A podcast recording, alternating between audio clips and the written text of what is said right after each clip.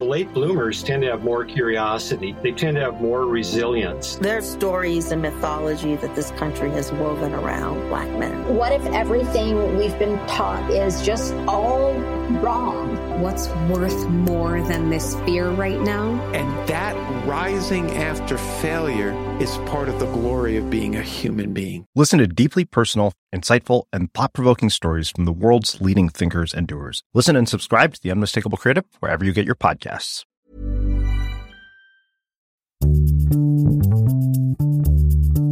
Bonjour, bonsoir, bon après-midi à tous et bienvenue dans ce nouvel épisode d'Histoire de Daron. Je suis Fabrice, je suis votre hôte et cette semaine, je vous propose un épisode un peu spécial d'Histoire de Daron. J'accueille Harold, qui est sage-femme dans la maternité qui donne naissance au plus grand nombre de bébés en France. J'ai nommé Jeanne de Flandre à Lille. C'est d'ailleurs là que nos deux filles sont nées et le personnel était vraiment top. Harold m'a envoyé un mail début 2018 pour me proposer de répondre aux questions des lectrices et lecteurs à propos de la maternité. Alors si vous me suivez sur les réseaux sociaux, petite parenthèse, mon Instagram perso c'est FabFlorent, F-A-B-F-L-O-R-E-N-T, vous avez peut-être vu passer ce post où je vous proposais de poser des questions à Harold. Voici donc les réponses à vos questions dans cet épisode. Un immense merci vraiment à Harold pour son temps, sa disponibilité et sa gentillesse. Si vous avez suivi Histoire de Daron cet été, vous devez sans doute savoir que ce podcast va devenir une partie intégrante de mon nouveau projet de magazine, à qui j'ai donné comme nom de code temporaire Projet Madame. Il va sortir dans quelques mois, mais vous pouvez d'ores et déjà vous inscrire à notre newsletter dans le lien que vous trouverez dans les notes de ce podcast. On va vous envoyer très bientôt des questions, mais aussi des infos pour suivre la progression du projet. Si vous aimez Histoire de Daron, la meilleure chose à faire, c'est de vous abonner au podcast sur vos applis de podcast préférés, par exemple Apple Podcast sur iPhone ou encore Podcast Addict sur Android. Mais aussi, vous pouvez retrouver Histoire de Daron sur Deezer, sur Spotify, sur SoundCloud et même sur YouTube. Vous retrouvez tous ces liens dans les notes de cet épisode. Et n'oubliez pas, même si vous écoutez en podcast, venez me laisser un commentaire sur l'épisode sur YouTube, ça me fait toujours un immense plaisir. Je vous mets l'adresse de la chaîne dans les notes. Voici la session questions-réponses en compagnie d'Harold. On est avec Harold, salut Harold Salut Ça va Ça va. Harold, tu vis à Lille Ouais. Et tu m'as envoyé un mail Et ouais. pour me dire, vas-y viens on fait un truc spécial. euh, C'est ça. euh, futur papa. C'est clair. T'es sage-femme dans la vie, c'est ça? Ouais, ouais, ouais, je suis sage-femme, ça va faire 8 ans que je travaille, euh, je sais pas si j'ai le droit de le dire, mais faut que je le dise quand même, je suis à Jeanne de Flandre. Ah, euh, Pourquoi t'aurais pas le droit de le dire, je pense Moi, je sais pas, euh, la direction, les fonctionnaires, tout ça. Ah, ok. Donc, oui, je suis euh, fonctionnaire titulaire à Jeanne de Flandre. On est la plus grosse maternité de France, je crois. C'est vrai? Ouais. Ah, Je savais pas. 5730 naissances à la dernière, euh, au dernier comptage. Au, au- au- Total. au total Au total. C'est énorme. Ouais, ouais. Et, euh, et voilà. Et fait- toi, t'as t'as fait combien de naissances au total? J'ai arrêté de compter euh, au bout de 6 mois parce que Ça te fait quoi? Ça te fait une naissance? Non, plus que ça. je fais partie de l'équipe de sages-femmes qui euh, tourne un petit peu sur l'ensemble des services, ce qui Ouais. fait que euh, je fais beaucoup de blocs, je fais beaucoup d'accouchements, je suis beaucoup de gens, mais euh, je suis aussi des patientes qui sont euh, en suite de naissance, je suis des patientes qui sont en grossesse pathologique avant, donc même si c'est pas des bébés que j'ai vus de visu, ça fait beaucoup, beaucoup, beaucoup de bébés, ouais. Euh, ok. Bon, Qu'est-ce qui t'a décidé de, à devenir euh, sage-femme? Parce que c'est pas forcément, euh, Ouais, on va dire classique d'avoir des, des mecs qui se lancent dans ce métier. Déjà de base par le nom, hein, qui s'appelle sage-femme. Voilà. Mhm. Et d'ailleurs, ça se dit, ça se dit, Ouais, ouais, ouais. ça Alors, se dit sage-femme. On peut dire mailloticien, Oui. mais euh, pff, déjà, il y a beaucoup de gens qui savent pas ce que c'est Mm. qu'une sage-femme. Donc, Mhm. euh, euh, non, la base, c'est que euh, quand j'ai accepté euh, la, hum, le choix de sage-femme, euh, c'était à l'issue de la première année de médecine. Donc, euh, quand j'ai dit oui à sage-femme, je savais même pas ce que c'était. Ah ouais, ok.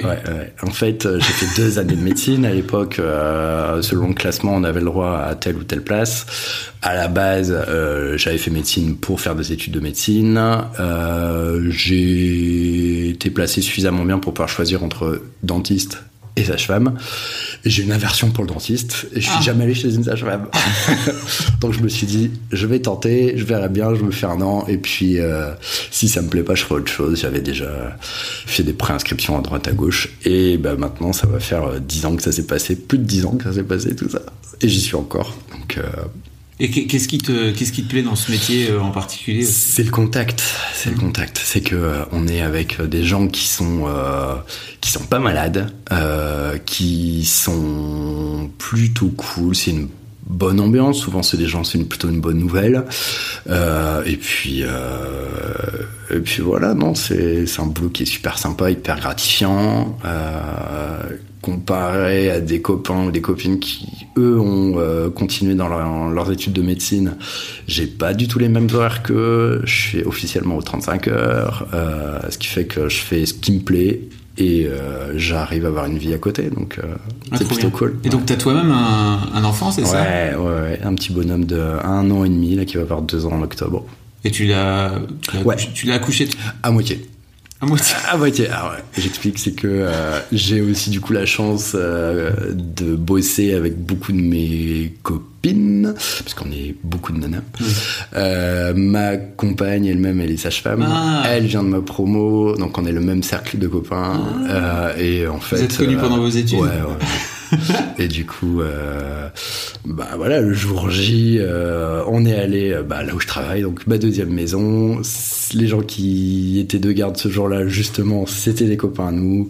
On a pu faire notre truc euh, tranquille, euh, à notre sauce, sans que personne nous embête. Et alors, est-ce que tu as réussi en tant que papa, à- enfin ça doit finir par devenir un peu le, ton, ton quotidien de voir des, de voir des enfants naître. ouais. Est-ce que toi, en tant que père, tu as réussi à vivre vraiment ce truc-là? Parce que moi, je t'avoue, j'en ai pas vécu beaucoup des Oh, accouchements à titre perso. Ouais, non, si, alors après, ouais, il y a les vieilles. euh, euh, je veux dire, maintenant, pour moi, un accouchement, c'est, euh, je vais pas dire que c'est du quotidien, mais euh, c'est un acte euh, qui est assez classique. C'est sûr que pour des gens qui accouchent pas tous les jours, ça a une charge émotionnelle qui est hyper importante.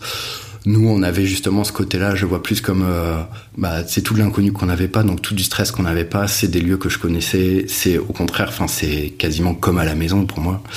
Euh, alors après, bien sûr, il y a le, il y a l'inconnu, il y a le stress de savoir comment ça va se passer, ça bien sûr, comme tout, euh, comme tout Ouais. bon papa, je l'avais, mais euh, je savais très bien tout ce qui était possible et tout ce qu'on aurait pu faire, donc euh, aucune inconnue là-dessus.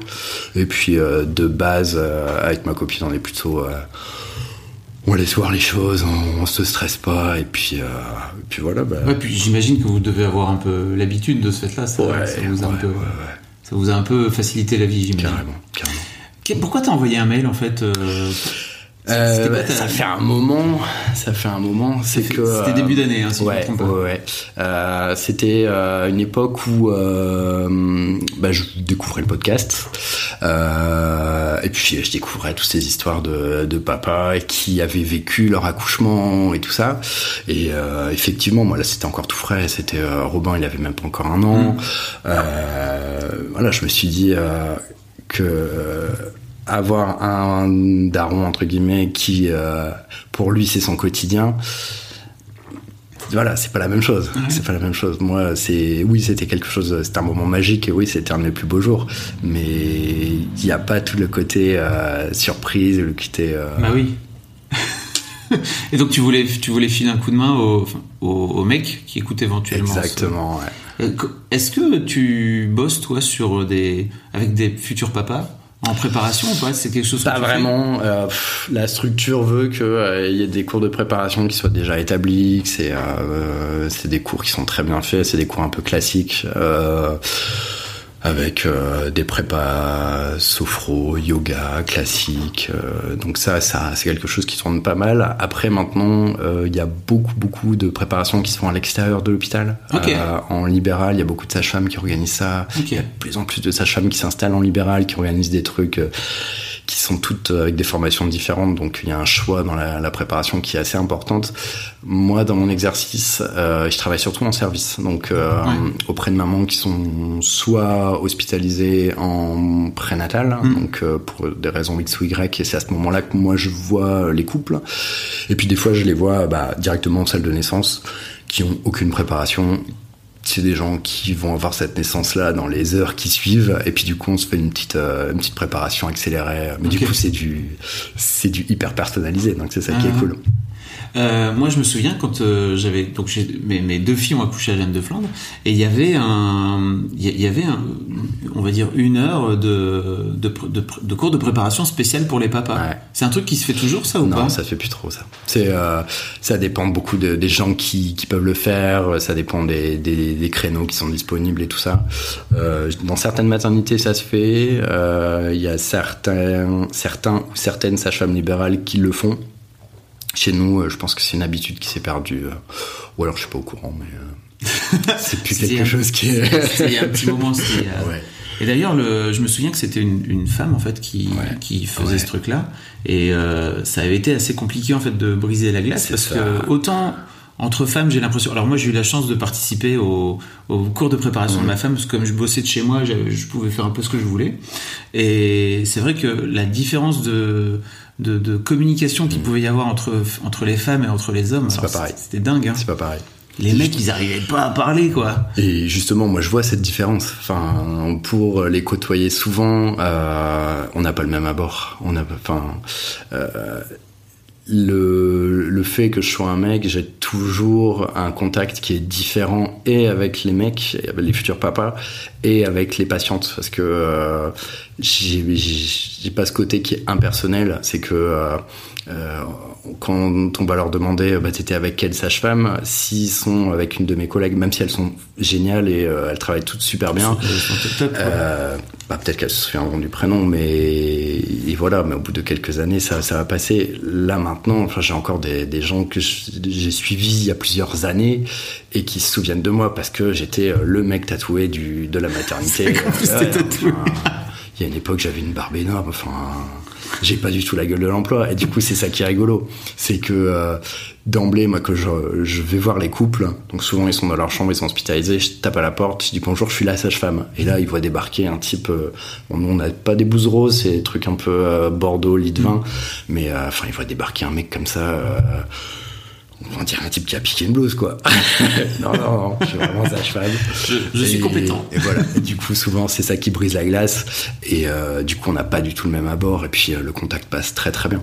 Ouais. Qu'est-ce que tu as envie de dire aux, aux jeunes pères qui écouteraient ce, truc, ce- ce podcast et qui euh, auraient envie de, de, se, de se préparer, Ouais. euh, mais qui oseraient pas parce qu'ils se disent c'est pas mon, c'est pas mon, Il faut. mon domaine. Il faut, parce que euh, il faut déjà se préparer. Enfin, c'est important de, de se renseigner, c'est important de, de prendre des infos.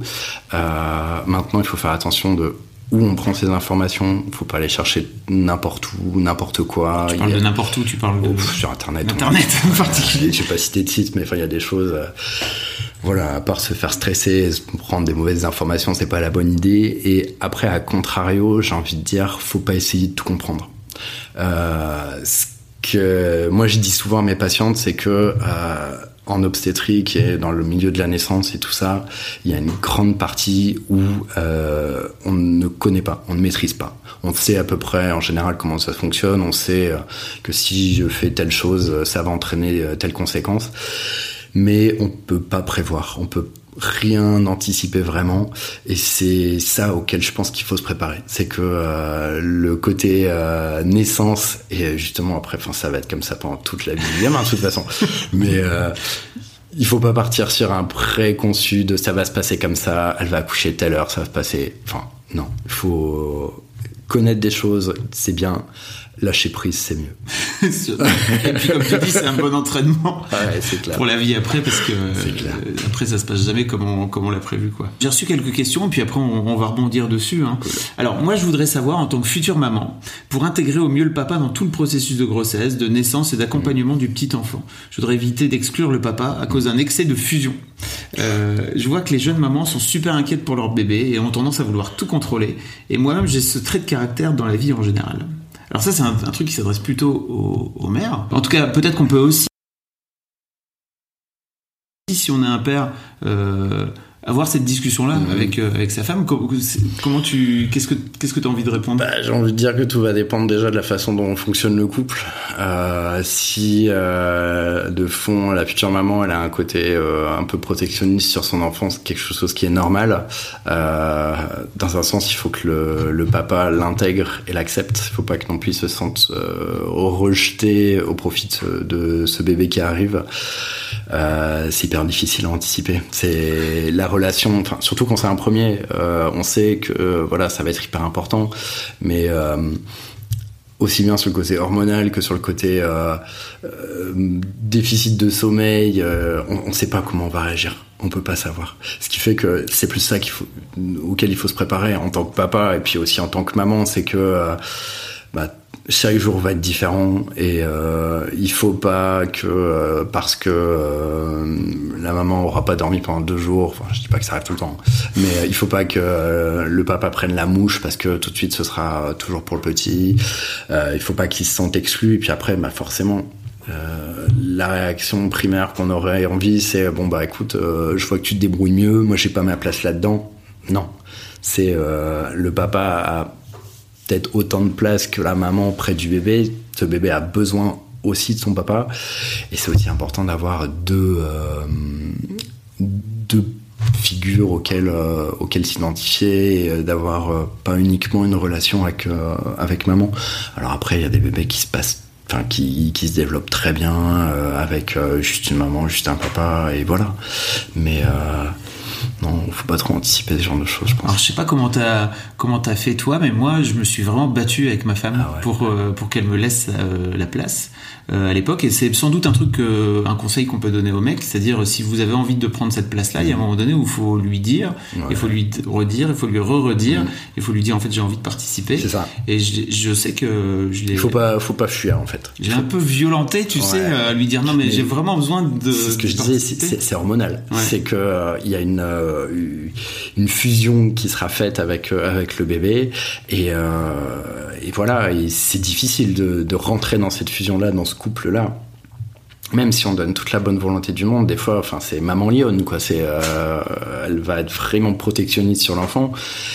Mais voilà, il faut montrer que euh, non, on a aussi notre place et que euh, on a envie de participer à tout ça. Mais la, la façon euh, entre guillemets naturelle de réagir, c'est bah, je vois qu'elle se débrouille toute seule. Ouais. euh, moi, je vais faire mon truc dans mon coin. Je vois que ça, c'est plus euh, quelques mois plus tard où ça risque de. Ouais, et ça se joue dès les premiers jours en plus. Hein, faut, on a Mm. tendance à se dire c'est pas grave, je reviendrai plus tard et je vais, je rattraperai mon retard entre Mm. guillemets. Mais je pense que c'est super dur de, de le rattraper.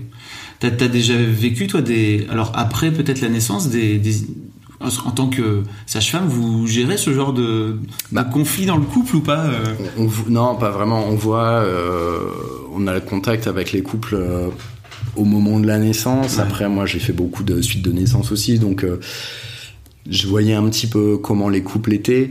Il faut savoir que maintenant les séjours de maternité sont de plus en plus courts, Ouais. donc euh, c'est un petit peu difficile. Il y a une étape qui est capitale après la naissance, c'est 48-72 heures après. Il y a une chute d'hormones qui est assez euh, terrible. Euh, Il y a vraiment une pseudo-dépression qui peut apparaître.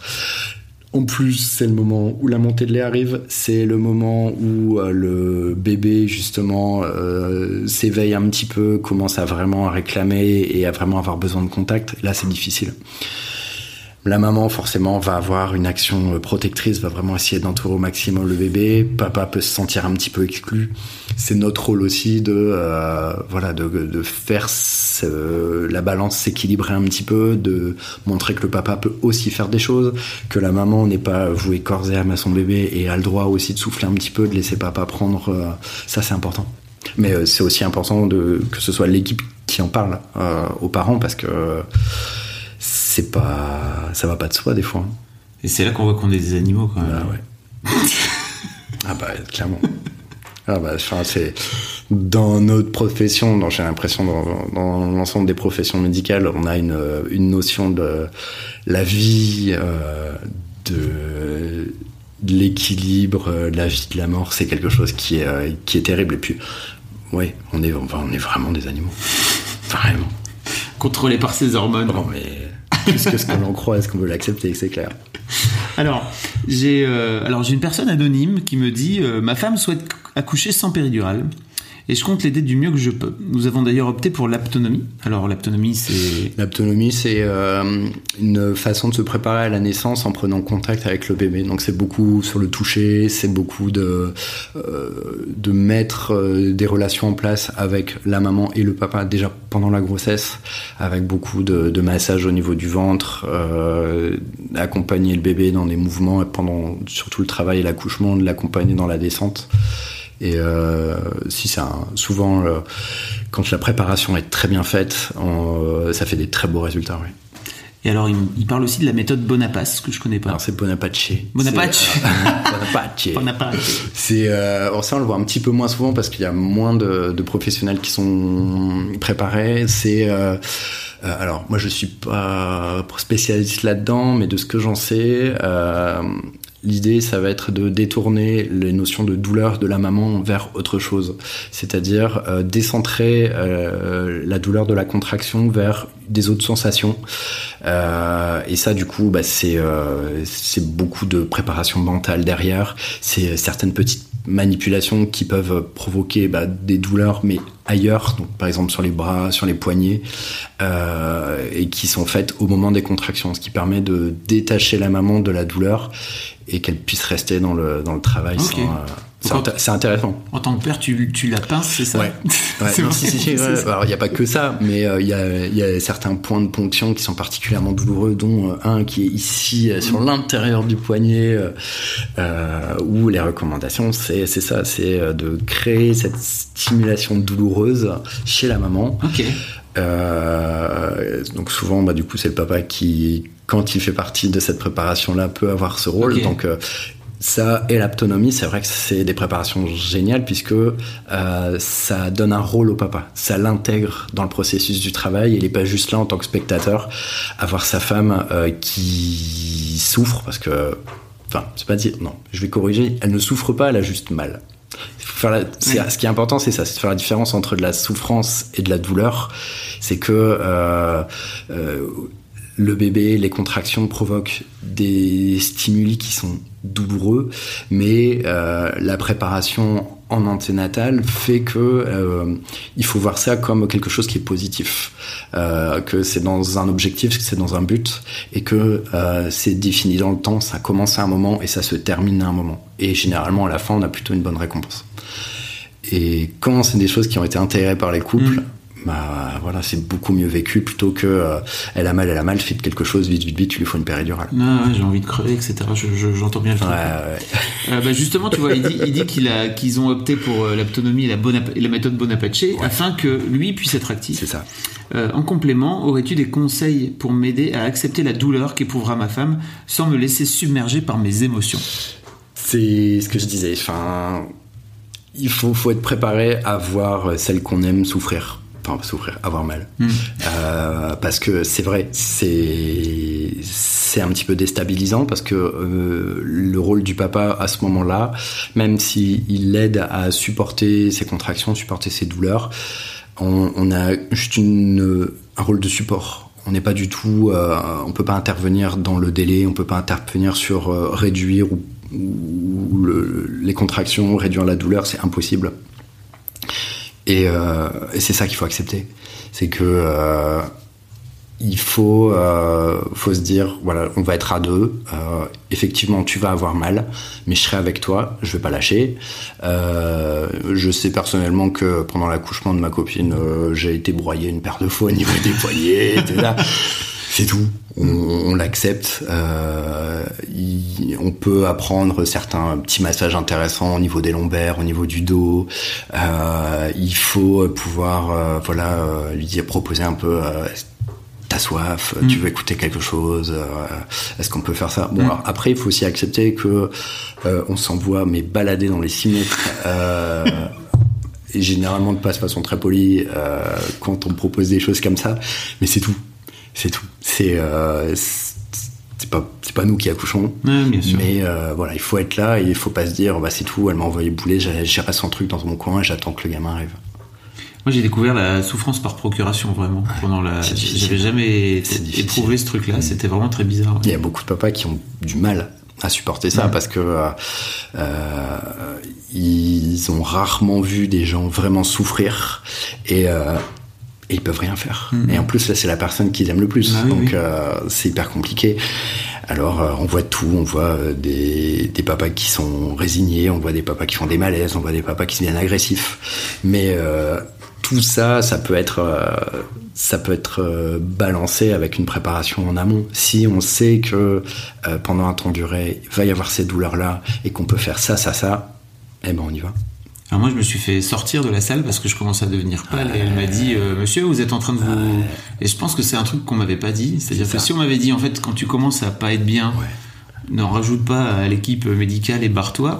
Euh, J'avais une sage-femme géniale qui m'a dit, monsieur, vous commencez à être vraiment pâle, vous allez pas commencer à tomber dans les vapes alors qu'on on est en train de faire accoucher votre femme. On s'occupe d'une personne. Sortez, sortez, allez prendre l'air. Et en fait, ça m'a, fait du bien. Bon, j'ai raté la, j'ai raté la naissance de ma fille, mais peu importe, en fait.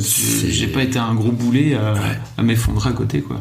Ah bon, on a eu des paires d'expériences de euh, papa qu'on retrouve euh, à faire des malaises. euh, généralement, alors je sais pas, j'explique pas cette science, mais on a un, un évier, enfin un lavabo dans, le, dans la salle de, de naissance. Alors je connais pas cette force qui fait que quand un papa tombe dans les pommes, il a toujours son crâne qui, a- qui va en direction du lavabo et une fois sur deux qui va s'exploser. Donc peut-être qu'il essaye de s'appuyer dessus, mais à chaque fois il va s'exploser la tête quand ça. En plus, Et euh, du coup, on est en train de gérer et un papa qui est par terre et une maman qui contractait Ah, un accouchement. Et généralement, euh, après l'accouchement, on met maman avec bébé dans, sur la table d'accouchement tranquille. On met papa sur un brancard à côté. Ils sont mignons tous les trois et on les laisse. mais c'est une bonne chose de le dire, je pense. En fait, si vous commencez à tourner de l'œil, barrez-vous, c'est pas hésiter. grave, en fait. Il n'y a, Euh, pas de jugement. Il n'y a pas de jugement.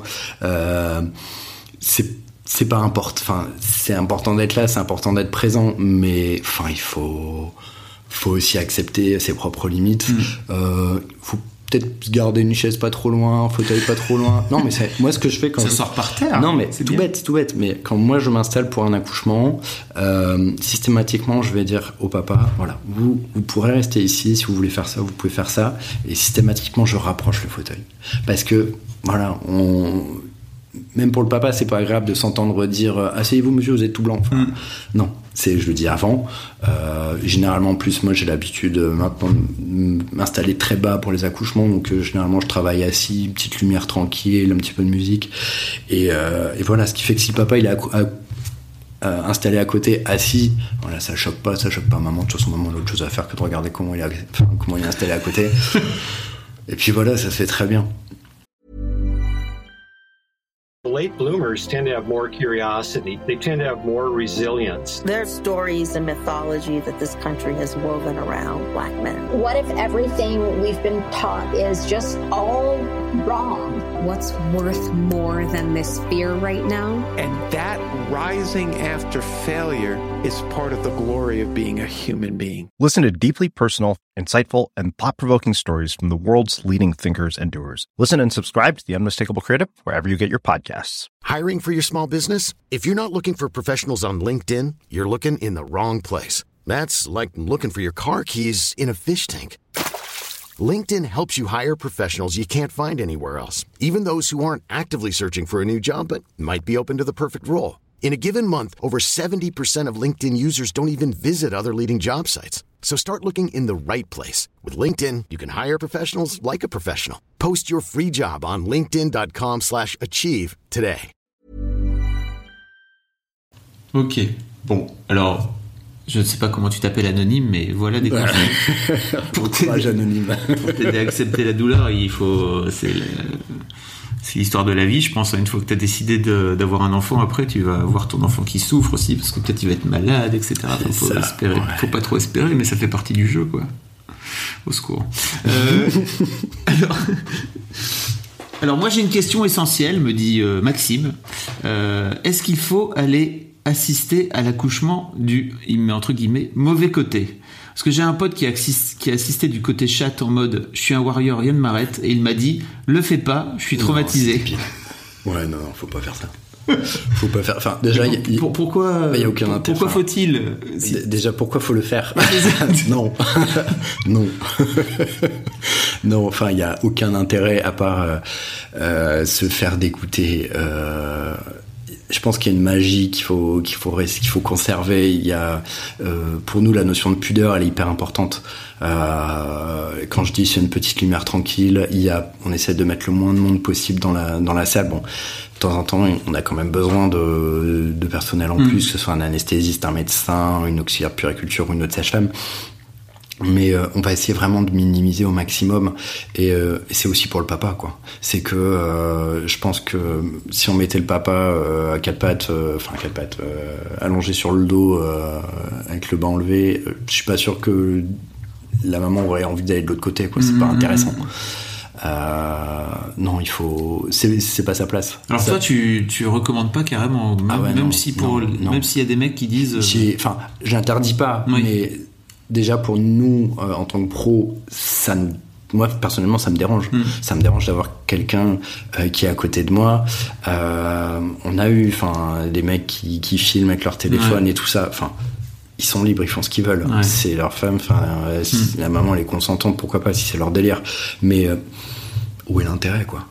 Où est l'intérêt? Qu'est-ce qu'ils vont faire de ce film après? Enfin, ils vont pas le montrer. euh, Tiens, euh, regarde, euh, c'est l'anniversaire de tes 8 ans, je vais te montrer le film de ta naissance. Enfin, non, non, tu fais pas ça, quoi. Non, enfin, non. ma, ma réaction sert à non. Je pense que d'une manière générale, euh, en fait, vous, vous êtes obligé de rien faire, quoi. Bah, on est obligé. pour- pour- pourquoi se, se coller des, des- des contraintes comme ça, c'est fou? Des contraintes. Pour Bah, nous, Je pour sais lui. pas, bah, lui, il dit Ouais, est-ce non, qu'il faut pas, c'est un challenge, je- c'est un challenge. Enfin, je sais pas, c'est peut-être un délire euh, euh, masculiniste de se dire, tiens, je vais regarder, euh, j'ai jamais vu ça, ça va être magnifique. Enfin, euh, je veux dire, euh, tu vois, sur Internet, il y a- il y, a plein de vidéos. T'es pas obligé le jour de la naissance de ton enfant d'aller te mettre en mode spectateur. Tiens, je vais faire une découverte. Non, c'est pas, c'est Mm. pas ni le jour ni le moment pour pour faire ce genre de découverte. Non. Je, je, je, je- j'entends ce que tu veux dire.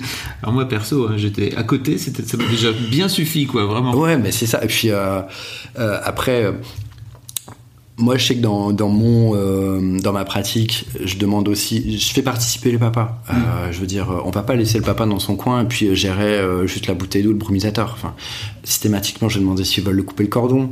Je vais demander s'ils veulent voir le placenta, euh, l'examen du bébé après la naissance, pareil. Je demande à ce que le papa il soit là. Donc vraiment, euh, tout ce qui est important qu'il voit, euh, ou même pour la curiosité, euh, c'est vrai que ça. Enfin, qui a déjà vu un placenta Il n'y a pas grand monde. Euh, juste de, le, le fait de voir. C'est et puis quand moi je sais que quand je le montre, j'explique vraiment à quoi ça sert. Voilà, ça c'est le cordon, ça c'était penché ici.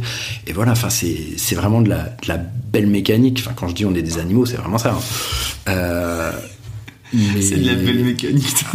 ah non, c'est une belle mécanique. Ah oui, c'est- on est des belles machines quand Ouais, même. Mais euh, non, enfin, ça, il n'y a aucun intérêt, euh, même scientifique, à juste aller mater. Enfin, c'est juste euh, pas intéressant, quoi. C'est pas intéressant.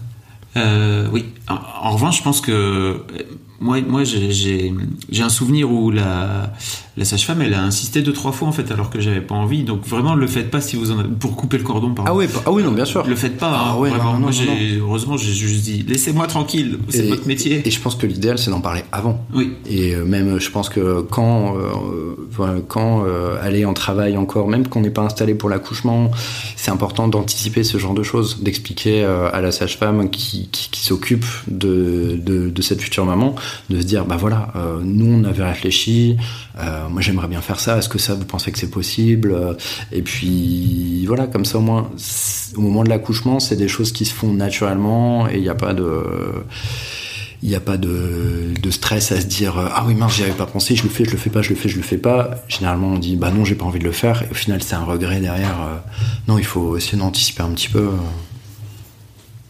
En fait, je pense que c'est pareil. Je pense qu'on se dit que on se dit que c'est pas le moment de- d'embêter, etc. Et tu vois, il y a- nous on est là pour euh, pour faire que ce soit le meilleur souvenir possible et que ça se passe le mieux possible.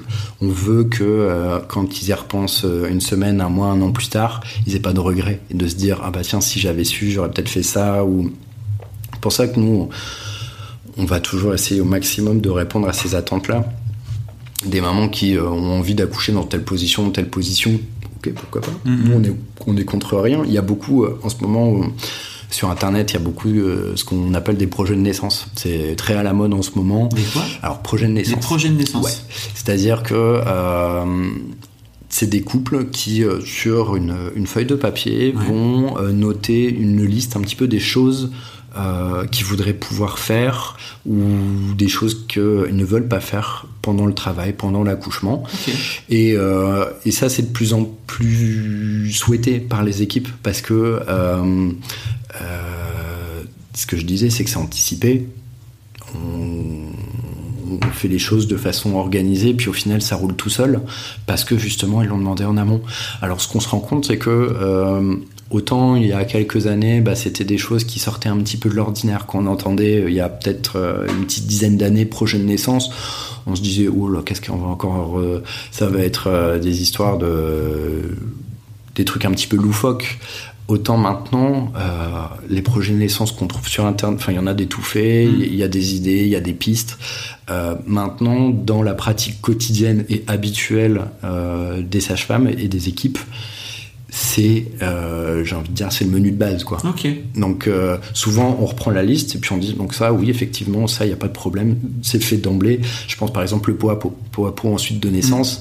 Mm. c'est vrai qu'il y a quelques années, on prenait le gamin directement, on allait le peser, on l'emballait, pyjama, et puis euh, terminé. Autant maintenant, depuis quelques années, euh, on s'en fout de savoir combien il pèse. Quoi. C'est, on sort le gamin, on le pose sur maman, cordon même intact encore, qui bat encore, on le pose sur maman et on le laisse. On lui met juste une couche pour éviter de devoir euh, faire un petit peu de nettoyage après. Mais on, va aller le, le mesurer ou euh, lui mettre juste un, petit body, un petit pyjama, juste au moment de remonter dans sa chambre en maternité. on n'a aucun intérêt à aller l'embêter avant. Et ça, bah, il y a peu de mamans qui le savent. Et du coup, bah, c'est important aussi pour nous de pouvoir anticiper. Comme ça, au moment où la maman accouche, elle sait que ce sera fait et que du coup, bah, elle n'aura pas besoin d'y penser, elle n'aura pas besoin de leur demander. Euh, parce que quand on vient d'accoucher, on n'a pas envie de demander tout ça. On a autre chose à faire. Ah, c'est cool. Je ne savais pas, tu vois, que ça se faisait de plus en plus. Euh, alors, j'ai Manu, euh, qui a d'ailleurs. Euh, j'ai Manu qui a d'ailleurs participé à, un, épisode sur où il, il, est passé par fausse couche, PMA, jumeaux, une belle histoire, et, total, et qui demande en fait pourquoi selon les structures le conjoint peut être présent lors d'une césarienne ou alors c'est totalement interdit dans d'autres? attendez dehors, monsieur. Alors je savais pas que tu pouvais, en tant que conjoint, tu pouvais être présent Alors, d'une césarienne. Alors, euh, l'idée là en ce moment, dans tout ce qui est euh, contact avec le couple, c'est la proximité au maximum. C'est-à-dire euh, que ce soit la proximité de maman avec papa, de papa avec bébé, de maman avec bébé. Il y a certaines structures, effectivement, je pense surtout aux cliniques ou à des structures qui sont un petit peu plus petites. On est sur un fonctionnement de bloc opératoire assez classique, ce qui fait que euh, dans la réglementation, on peut pas faire rentrer du public comme ça euh, pour des raisons X ou Y, bonnes ou pas, je sais pas, je travaille pas pour euh, là-bas pour, pour dire si c'est bien ou pas. dans de plus en plus de maternités, on, je vais pas dire qu'on incite, mais on le propose. au moins pour les césariennes programmées ou sans urgence ultime. Oui, Simplement parce que euh, une fois que le bébé est né, une césarienne ça dure une heure à peu près, le bébé est né au bout de 10 minutes. Le reste, bah, c'est euh, s'assurer que les saignements vont bien, c'est suturer, c'est euh, voilà faire le pansement et tout ça. Pendant ce temps-là, soit on installe bébé en peau à peau sur maman, mais sachant qu'il y a des champs opératoires et tout ça, c'est pas hyper pratique. Ou alors on peut proposer de faire le peau à peau sur papa.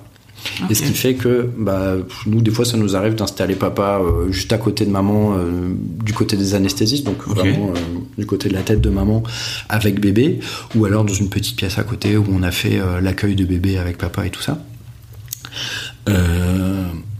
Et puis c'est important aussi pour le couple que le, la maman soit pas toute seule. On a beau être super sympa, les anesthésistes et les infirmiers anesthésistes ont beau être euh, le plus rassurant possible. L'idéal c'est quand même d'avoir son conjoint avec soi, mm-hmm. de se dire voilà lui au moins il est avec moi. Euh, je sais pas ce qu'il fera mais euh, il prend me sauver si j'ai besoin. Après, euh, ça se fait pas dans toutes les structures. Dans toutes les structures, ça se fait pas. Je disais surtout les petites maternités où euh, le bloc de césarienne fait partie du bloc général. Là, ça se fait moins. Et puis après, les césariennes qui sont faites en urgence, euh, où euh, il y a euh, besoin de faire une anesthésie générale chez la maman. Généralement, dans ces cas-là, on doit placer un tube dans la trachée de la mmh. maman il n'y a pas d'intérêt. Enfin, c'est pareil. Cool, voilà, c'est beau. On préfère que papa soit dans la petite pièce à côté, auprès de bébé pour son accueil, qu'il fasse du pot à pot. Euh, c'est jamais agréable pour un papa de voir sa compagne euh, anesthésie générale avec un tube dans le dans la gorge. Enfin, c'est pas c'est pas l'idéal. Et puis euh, quand on a de l'urgence, on n'a pas le temps d'expliquer, on n'a pas le temps. Enfin, on a le temps, mais c'est mal fait. on préfère dire installez-vous ici, on vient vous chercher pour bébé, on va s'occuper de votre dame. Je vous explique tout ce qui s'est passé après, mhm. mais pour l'instant, on a besoin d'agir. En tout cas, ça vaut la peine. Tu, ah veux dire que ça vaut la peine de poser la question. Ah oui. Ah il y a des centres, ne serait-ce que dans la région ici, il y a des centres qui le font. Il y en a qui le font pas. Nous, euh, plus de la moitié des césariennes, on a le papa qui est présent dans quasiment toutes les césariennes programmées. C'est même, euh, c'est même incité. Mais alors après, voilà, c'est un travail euh, qui est fait par les équipes. Euh, je veux dire, il y a une dizaine d'années, il y avait zéro papa dans les salles de césarienne. Et c'est parce qu'on essaie de travailler là-dessus, que les anesthésistes euh, acceptent, que les obstétriciens acceptent. C'est une petite logistique, mais... Euh, en tout cas, c'est hyper important. Je pense qu'en tant que parent, ça vaut la peine de poser la question pour faire au moins avancer les mentalités. C'est ce que tu as l'air de dire. Ah ouais, ouais. Ah, ok. C'est cool. Ah. alors moi, j'ai pas vraiment de questions mais plutôt un thème à aborder qui, qui reste assez peu connu si tu t'informes pas un peu de ton côté. La fameuse nuit de la Java. et qui est le pire moment de ta vie de jeune parent. Pour nous, en tout cas. c'est important d'y être préparé à l'avance pour pouvoir y survivre. Alors, c'est quoi la nuit de la Java? Alors, la nuit de la Java. Euh, ce que je disais tout à l'heure, euh, c'est euh, les petites surprises qu'on a en maternité. généralement, c'est au bout de 48 heures, 48-72 heures. Euh, moi, je vais dire ce que j'explique à peu près à mes parents. C'est que. Euh, mes parents. Enfin, mes, couples. Euh, c'est que généralement, bébé arrive, euh, il est un petit peu fatigué, il est un petit peu sonné par tout ce qui s'est passé, il dort beaucoup. La première nuit, souvent, les mamans nous disent Ah, je suis contente, je m'étais préparée à ce qu'il pleure toute la nuit, en fait, il a bien dormi, c'est chouette. C'est la deuxième nuit. C'est la deuxième nuit où là, ce qu'on appelle la nuit de la Java, c'est parce que ça coïncide avec la montée de lait de la maman. Montée de lait, on revient toujours, on est des animaux, mm-hmm. c'est euh, naturellement une maman va avoir une montée de lait, donc elle va commencer à produire du lait. Mais la condition pour que ça se développe et pour qu'il bah, y ait de plus en plus de lait, c'est qu'il faut qu'il y ait un bébé qui stimule. Et au bout des 48 heures, bah, il y a un petit truc qui se déclenche dans le cerveau de bébé et qui fait que là, il va commencer à stimuler. Et quand il veut stimuler, et eh ben, c'est, il y a des gamins qui peuvent être non-stop au sein. Et du coup, bah, ça veut dire que euh, la nuit, il va pleurer beaucoup. Il va avoir beaucoup besoin de contact, beaucoup besoin de téter. Euh, et, euh, et ouais, ça peut être difficile parce que euh, ça peut être une maman qui a un peu mal suite à son accouchement. Ça peut être un papa qui a mal dormi après la nuit précédente, une maman qui a mal dormi. Euh, on n'est pas chez soi, on est à l'hôpital. Enfin, c'est un peu l'enfer. Et euh, moi, j'ai bossé euh, en suite de naissance. J'étais fixe de nuit pendant plusieurs mois. Donc, c'était mon mon dada. C'était ça. C'était les parents que je retrouvais sur le coup de 2-3 heures du matin, au bout de leur vie.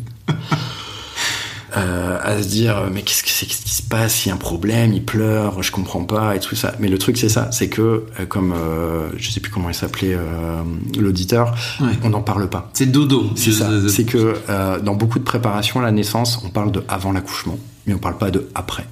Et les, la nuit de la Java, pour moi, ça devrait faire partie d'une séance complète. C'est que, voilà, c'est le moment où vraiment c'est dur. Et, et c'est normal. C'est que euh, c'est un peu comme l'accouchement. C'est dur, mais c'est normal. Mm. Et euh, c'est tout. Là, ce bébé, il a juste besoin de confort. Il a juste besoin d'être près de sa maman. Il a besoin de manger. Et on aurait vite fait de demander, puis il y a quelques années ça se faisait, c'est ah bah tiens le bébé il pleure beaucoup, euh, on va le mettre en nurserie pour que maman elle puisse se rêver, se reposer. Euh. non, il faut que ce bébé il soit auprès de sa maman, il faut qu'il y ait ce contact qui se crée. C'est c'est un moment qui est hyper important. Et euh, moi j'avais l'habitude de dire, alors il faudrait que je revérifie mes sources de statistiques, mais j'avais lu ça quelque part. la première année du bébé, accroche-toi bien, c'est 182 nuits de sommeil tout est pour tout mis au bout à bout en moins. Comparé. Ah. Ouais. Ouais. avant la naissance de ton gamin, tu fais des bonnes nuits de sommeil, des belles grasses maths et tout ça. La première année de ton bébé, en moyenne, tu réduis ta durée de nuit, tu fais des nuits blanches et sur une année complète, Quasiment ça la fait- moitié de ça fait quasiment la moitié de tes nuits en moins. Et du coup, généralement, en fin de la deuxième nuit, je leur dis, allez, vous en avez déjà fait deux, plus que 180. mais non, mais c'est hyper important, il a raison. C'est important d'en parler, c'est important de, que les gens soient préparés. Euh, voilà, il y a beaucoup de monde qui pense, euh, et je pense surtout aux visites en maternité. Combien de fois on va en maternité? Alors après, les familles sont là, les familles des amis, euh, ils pensent bien faire. Euh, oui, on va aller voir machin, elle a accouché, on va aller voir le petit bébé et tout ça. Non, foutez-leur la paix. Enfin, je veux dire, dans une semaine, dans, dans deux mois, il sera encore là. Allez-y à ce moment-là, quand, quand elle sera installée, quand ça va rouler. Là, elle a juste besoin de se reposer. Le matin, on les voit, mais démolies. L'après-midi, elles ont des visites, elles osent pas dire que, euh, elles veulent- c'est pas qu'elles veulent voir personne, mais elles ont envie de se reposer, quoi. Et c'est- c'est pour ça, je pense qu'il faut en parler plus avant, effectivement. Il faut en parler plus. J'ai dans un épisode que j'ai pas encore diffusé mais qui va arriver bientôt, euh, donc qui sera qui sera diffusé à ce moment-là avec Sejo notamment qui raconte qu'il s'est pris la tête avec ses parents parce que ses parents voulaient bien faire et voulaient être là alors que lui disait mais en fait ne venez pas foutez-nous la paix pendant ces quelques jours là où on a besoin de se reposer. C'est ça. Et c'était ça avait l'air d'avoir été dur au sein de au sein de leur famille mais je pense que c'est un vrai c'est un vrai truc à dire à, à sa famille en fait. C'est ça. Si si vous le sentez pas. Moi, je propose souvent, quand je vois que franchement c'est dur niveau, euh, niveau fatigue, niveau, parce que niveau moral aussi, c'est compliqué. Hein, euh, la dépression du postpartum, c'est une réalité. Hein. Euh, moi, je propose souvent aux patients de, de dire simplement bah, est-ce que vous voulez que nous, en tant qu'équipe médicale, on dise non? Parce que souvent, bah, ils osent pas trop dire et machin, c'est tout. On met une pancarte sur la porte maman est fatiguée, merci de repasser plus tard. Point. Et après, bah ouais, mais c'est l'équipe, elles veulent pas, nanana. Pour une- Enfin, on s'en fout, on veut bien passer pour les méchants, mais euh, voilà, il faut qu'ils se reposent. Et alors après, euh, l'avantage, c'est que maintenant, euh, enfin l'avantage, je sais pas si c'est un avantage, mais les séjours en maternité sont de plus en plus courts, ce qui fait que euh, voilà, faut pas, faut profiter de ce moment-là pour essayer de se reposer au maximum, parce qu'une fois arrivé à la maison, bah, c'est reparti pour les lessives, c'est parti pour faire les courses, c'est parti pour, euh, en plus tout ça avec un, un nouveau colocataire, là, on sait pas comment il fonctionne, on sait pas comment il parle, enfin, non, on, euh, là en maternité, c'est c'est pas un hôtel de grande qualité, mais au moins euh, la nourriture elle est faite, le linge il est fait, on se repose quoi. Et on a autre chose à faire que de recevoir euh, tati, mamie et ça on pourra le faire dans un mois. Donc, ton, ton conseil aussi, c'est de dire, euh, vous pouvez demander éventuellement au personnel euh, Carrément. de, de- de jouer le rôle du, du méchant. Carrément. quoi. ah ouais ouais nous bah, des pancartes on en met souvent hein, pour dire non. Enfin ou alors vous limitez ou alors vous venez pas, mais Voilà. c'est important. Heureusement que vous êtes là. Est-ce que tu auras un conseil général à donner aux, aux futurs papas euh, qui écoutent, ou aux futures mamans d'ailleurs, mais plutôt a priori aux futurs papas, Ouais. qui écoutent, qui écoutent ce- ce- cet épisode? Un conseil. euh, non, un conseil, ce serait euh, de laisser tomber tous ces préjugés, tous ces. Pas du tout ces espoirs, mais euh, toutes ces... Non, non, non, il faut garder de l'espoir, c'est important. Mais toutes ces idées préconçues. Il faut rester esprit ouvert et se dire, bah, c'est tout.